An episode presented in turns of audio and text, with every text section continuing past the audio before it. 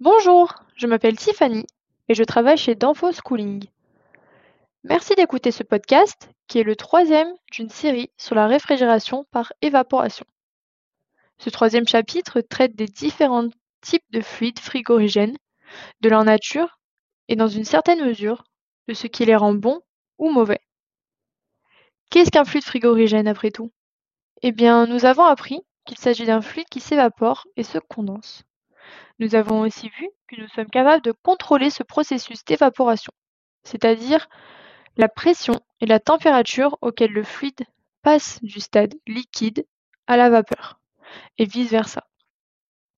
Nous avons parlé de substances telles que le butane et l'eau, mais beaucoup d'autres substances peuvent être utilisées comme fluide frigorigène, certaines synthétiques, d'autres naturelles, à condition que le butane soit correctement purifié.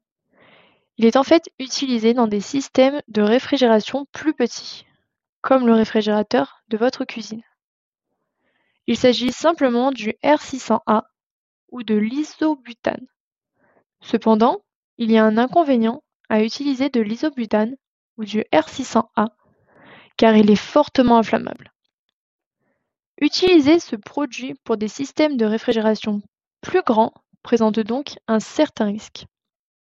C'est la raison pour laquelle des fluides frigorigènes synthétiques ont été utilisés pour toutes les tailles de systèmes de réfrigération, et certains sont encore utilisés. Mais ces fluides frigorigènes synthétiques non inflammables présentent également un inconvénient. Beaucoup d'entre eux détruisent la couche d'ozone de la Terre ou agissent en tant qu'agents de réchauffement climatique, voire les deux.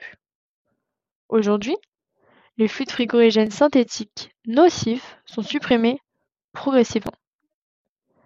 La première phase consistait à interdire toute nouvelle utilisation de fluides frigorigènes appauvrissant la couche d'ozone comme le R11 et le R12. Aujourd'hui, nous voyons que les trous nocifs dans la couche d'ozone se sont réduits de manière significative. L'environnement n'est pas la seule chose à prendre en compte.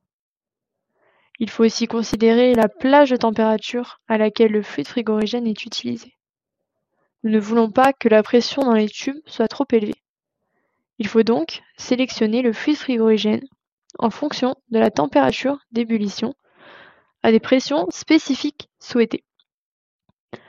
Un fluide frigorigène haute pression est idéal pour les basses températures, comme la congélation rapide du poisson tandis que la climatisation fonctionne généralement à des pressions nettement inférieures.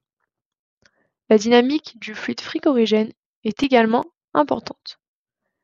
Si l'on considère le dioxyde de carbone ou le CO2, il s'agit d'un fluide frigorigène haute pression bien connu, mais il est légèrement plus difficile à réguler que les autres fluides frigorigènes, car la plage vapeur liquide est plutôt étroite. Ainsi, pour utiliser le CO2 au maximum, la pression de condensation est supérieure au point dit critique. Nous aborderons ce sujet plus tard. C'est tout pour aujourd'hui sur le sujet des fluides frigorigènes. J'espère que vous avez tout compris. La prochaine fois, dans le troisième chapitre, je vous expliquerai comment gérer l'énergie potentielle ainsi que l'enthalpie. Ce podcast vous a été proposé par Danfo Schooling N'hésitez pas à nous rendre visite sur le site danfoss.fr où vous pourrez, entre autres, vous inscrire gratuitement à toutes nos formations en ligne ainsi qu'à notre newsletter afin de rester informé de nos dernières actualités, comme les prochains podcasts. À bientôt!